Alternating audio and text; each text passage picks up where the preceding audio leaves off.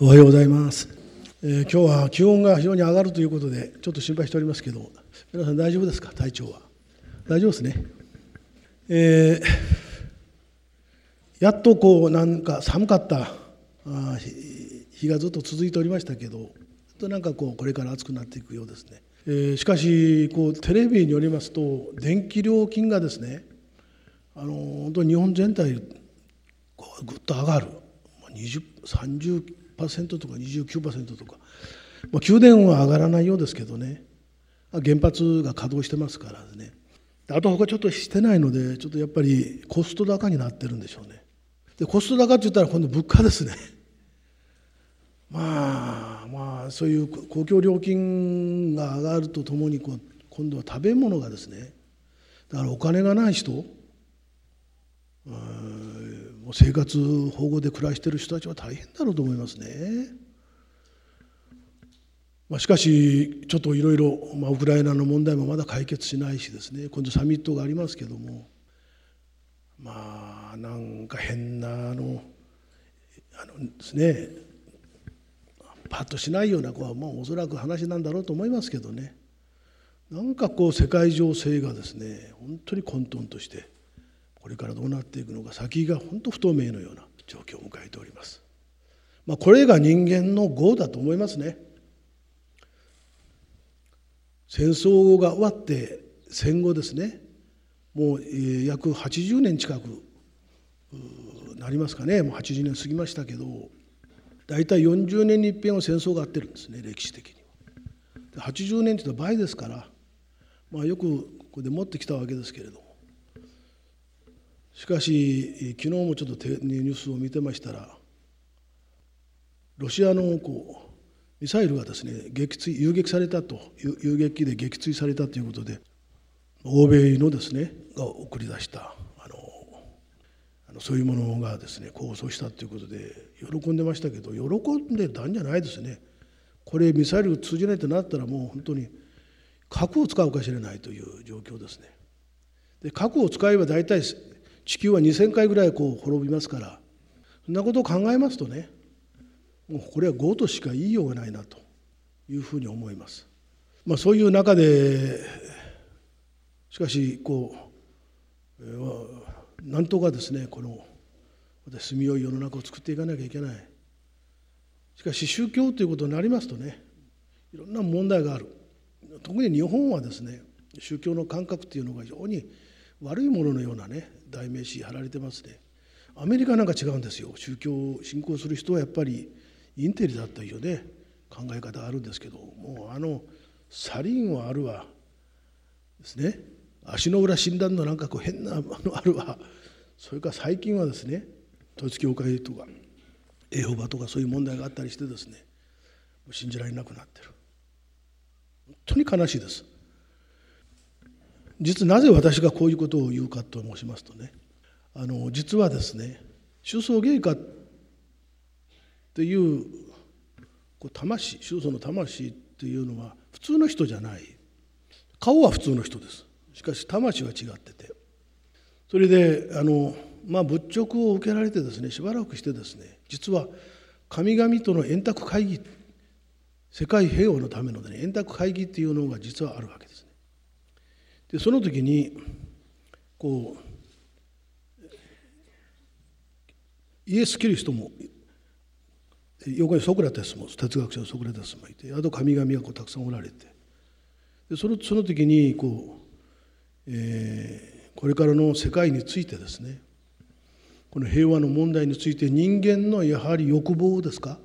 ここから掘り掘り起こさなければね平和は解決できない平和の問題は解決できないということでお釈迦様に救済のですねそのおお釈迦様にお任せしたいということになってお釈迦様がそれを受けられるわけです。その時にポンポンと手を叩かれた時にですねこう出てきてた姿が自分だったと。でこの者に任せますと神々の前で紹介をされたと。えー、だからこの仏教の持つねいわゆる平和観仏教の持つ平和の思想っていうんですか平和というのは世界のこう国々の戦争を回避するだけなくてやはり人間同士のやはり戦いもありますね争いも。ですから家族家族はみんなが平和であることですね。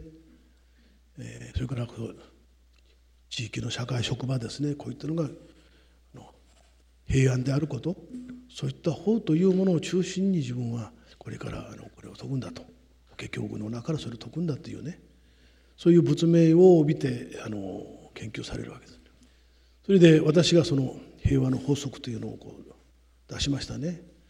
しかしいろんな人に行きました。行きましたけどしかしやっぱりこう現実官庁芸家現実は申し訳ないけれどもね現実は違いますと現実は力なんですとそういうことを言われましたね。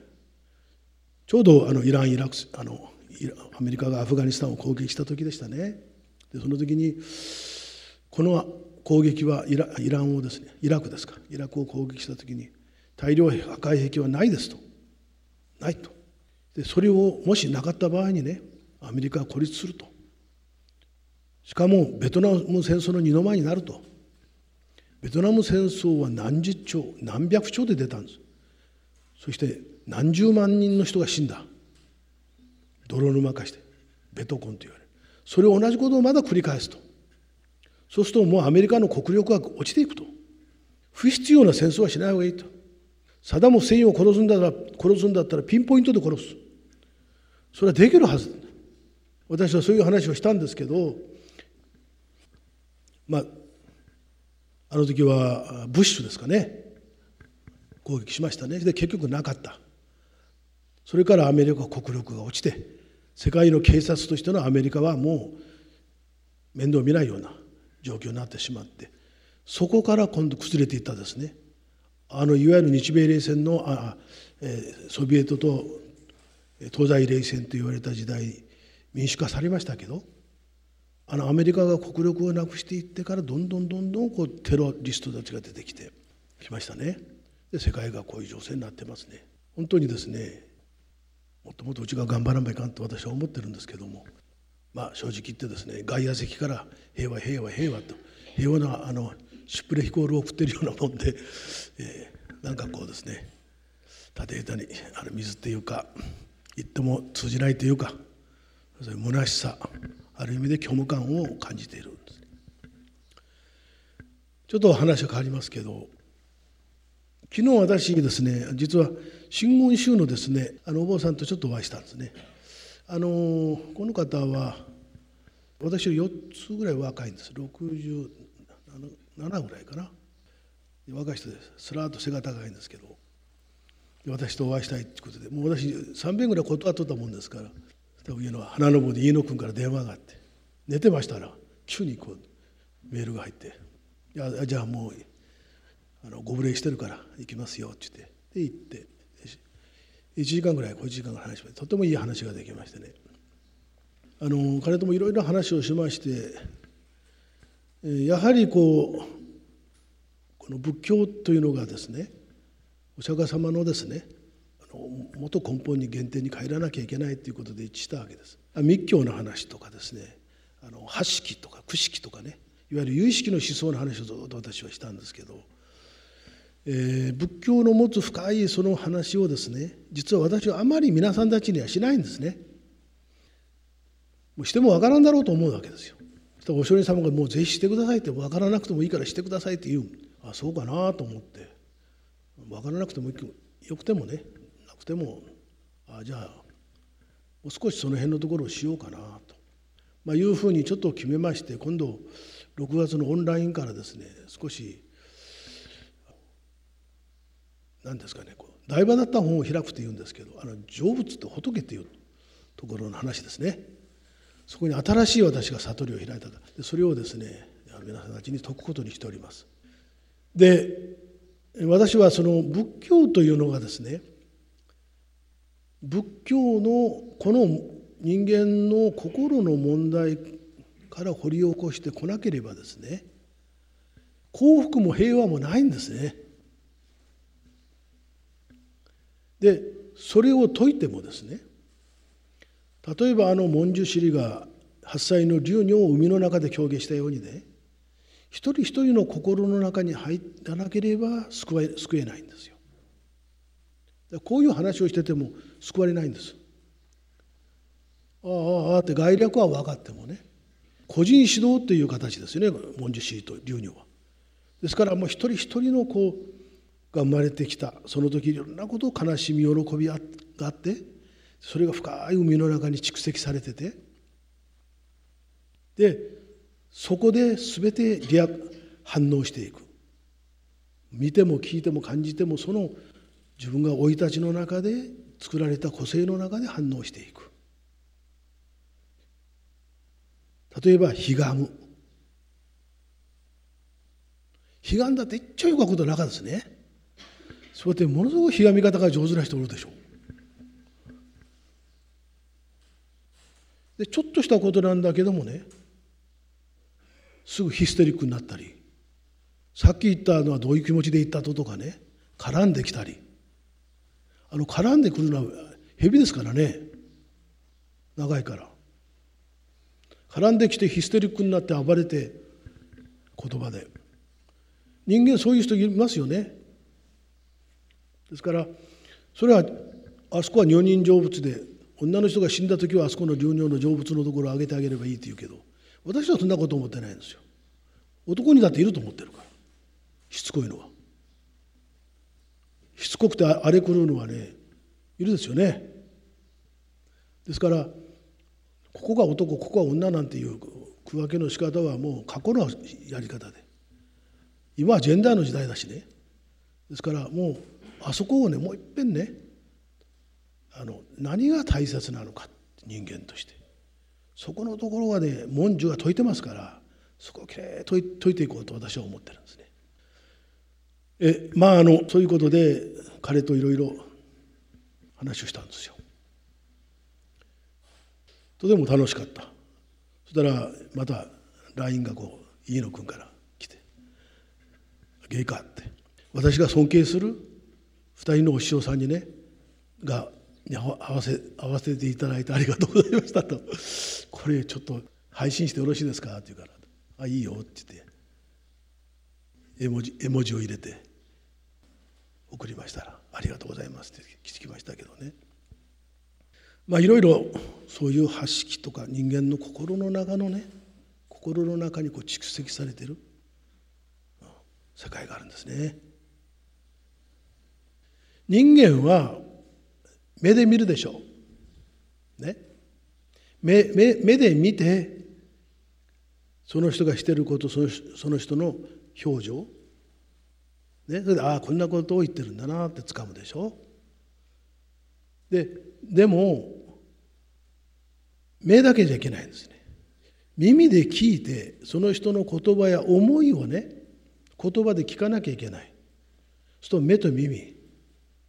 目と耳だけじゃなくてもう一つ感っていうのがあるんですよ。感じ人間はこの目と耳とこの感じのの中でビリビリビリって相手をこうして見てね。それでああ相手がこういうことを言ってるって受け止めるでしょ。ああこうこうこうだからこういうことをこの人言ってるんだなって。それは頭が動きよと。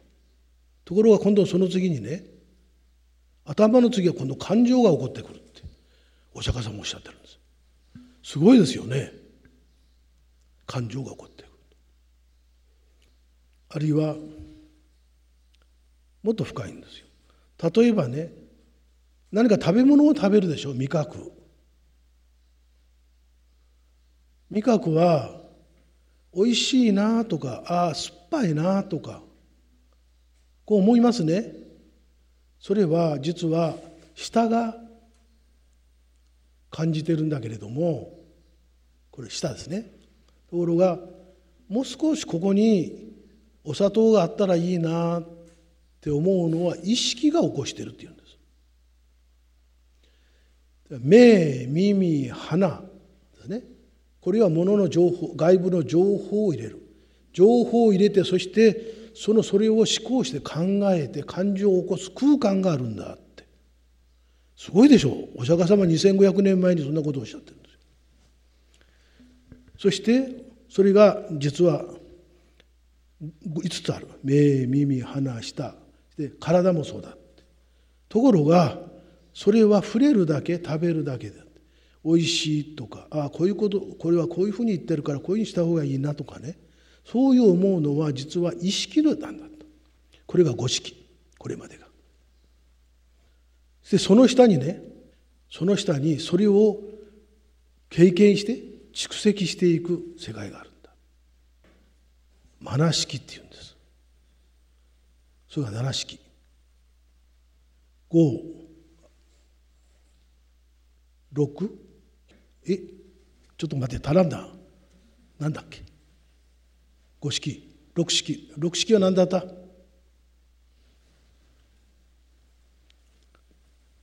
だから話したくない。荒屋敷とかねいうのがあるんです。それが八式っていうんです。そこにたまってそれが実は人間が罪を背負って生まれ変わっていくもとだそこに蓄積されていく。深層意識人間の深い生まれてきた時かずっと形成されてきたね。海のように深い心そこに入ってその人がもう固まっている反応していく。すぐ刺激されたら見て反応していく。そこの問題の業をね取らんというか業は二河湾語で肩かけ。二河をこう剥がすようにね取らんべかんって大和田は言ってるんですね。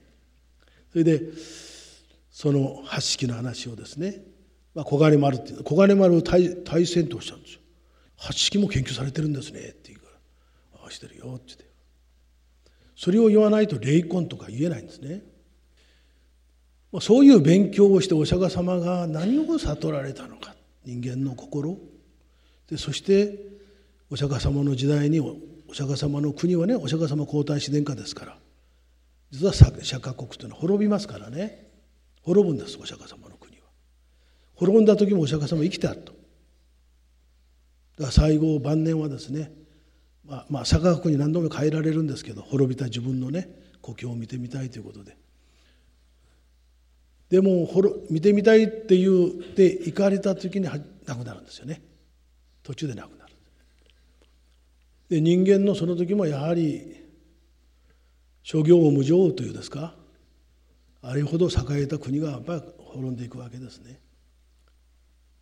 虚しさ。人間のいわゆる愚かさ悪。こういったものについてですよ。深く仏様をお考えになってね。自分の力でも戦争を回避させることができなかったというね。本当に団長の思いの中であのくしながらで身を閉じていかれるわけですよね。まあ、これからですね。そういう深い心の世界というものを解きたいと思ってます。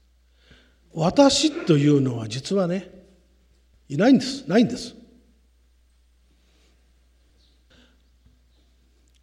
あなたたちは私って思うのは毎日鏡見よけん思うよと。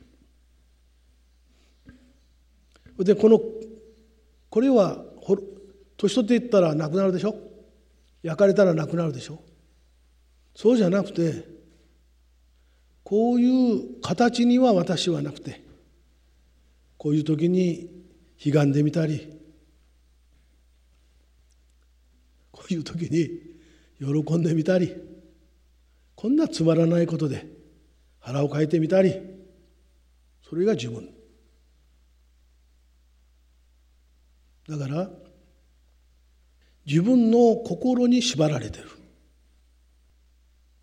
自分の心にみんな縛られてきとっと自分の心にねの思いの風に煽られてると。だから煽られないようにねしっかり心をどっしりと落ち着けて物事を正しく見ていく目を持つと。何のために生まれてきたかということ。死んだらどうなるのかということ。誰も知らないと。そんなことは知らなくていいと。とにかく経済経済経済で今は。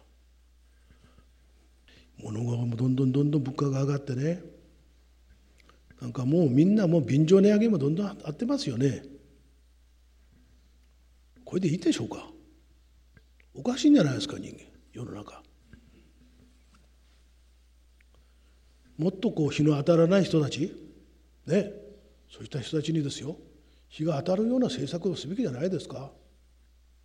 だんだんだんだん変わって人情というのがなくなって理屈でものを考える人間がたくさん増えてきてまともに自己管理をできないのが中央省庁の役員になって、まあ、そんなこと言ったってため息しか出ませんけどもっと中教の上層教育的なものがねやっぱり子どもたちに伝わってそして人間としてのありようをねしっかりね子どもたちに植え付けるようにならんといかんけど政教分離っていうしね。今度は。もう中教を取り巻く環境は非常に厳しいと思います、まあ、しかしそれでもね私はあの講演があったらですね講演はですね私は元気な時はあのたまにしていいと思ってます。まあ、しょっちゅうはしませんけど。講演講演か講演はしたいなともうじーっとしとるとねもうこのまま死ねないという。お釈迦様から「お前何してきたか」と言われるような気がして。ですからちょっと講演はしたいなというふうに思ってますね。もし本はもう書かないですけど。一人でも二人でもなんかそういう目覚めさせていくようなそういうことをちょっと考えて今おりますね。まあ漠然とした今日はちょっとお話になりましたけども、まあ、これから暑くなります。ま、暑くなりますけど暑さに負けないようにしてね。しっかり頑張っていきたいと、まあ、おかげでですね体だけはですね実は去年私は4人から言われたんです官庁外科が倒れられる場面を見たと。もう棺に乗っててあったと。白着を着て。だから私は非常に去年はですね実は私にとってはね戦々恐々としてたんですよ。でもですねおかげでどうせ死ぬんだったらって思って一生懸命頑張ってね法の仕事しま法務をしました。そしておかげで年越し越したでしょで12345ってきましたから。冬はちょっと苦手ですけど健康は体はやっぱりいいですね。なんか知らない不思議な力がこう。でお経をあげたらですね力が湧くんですよ。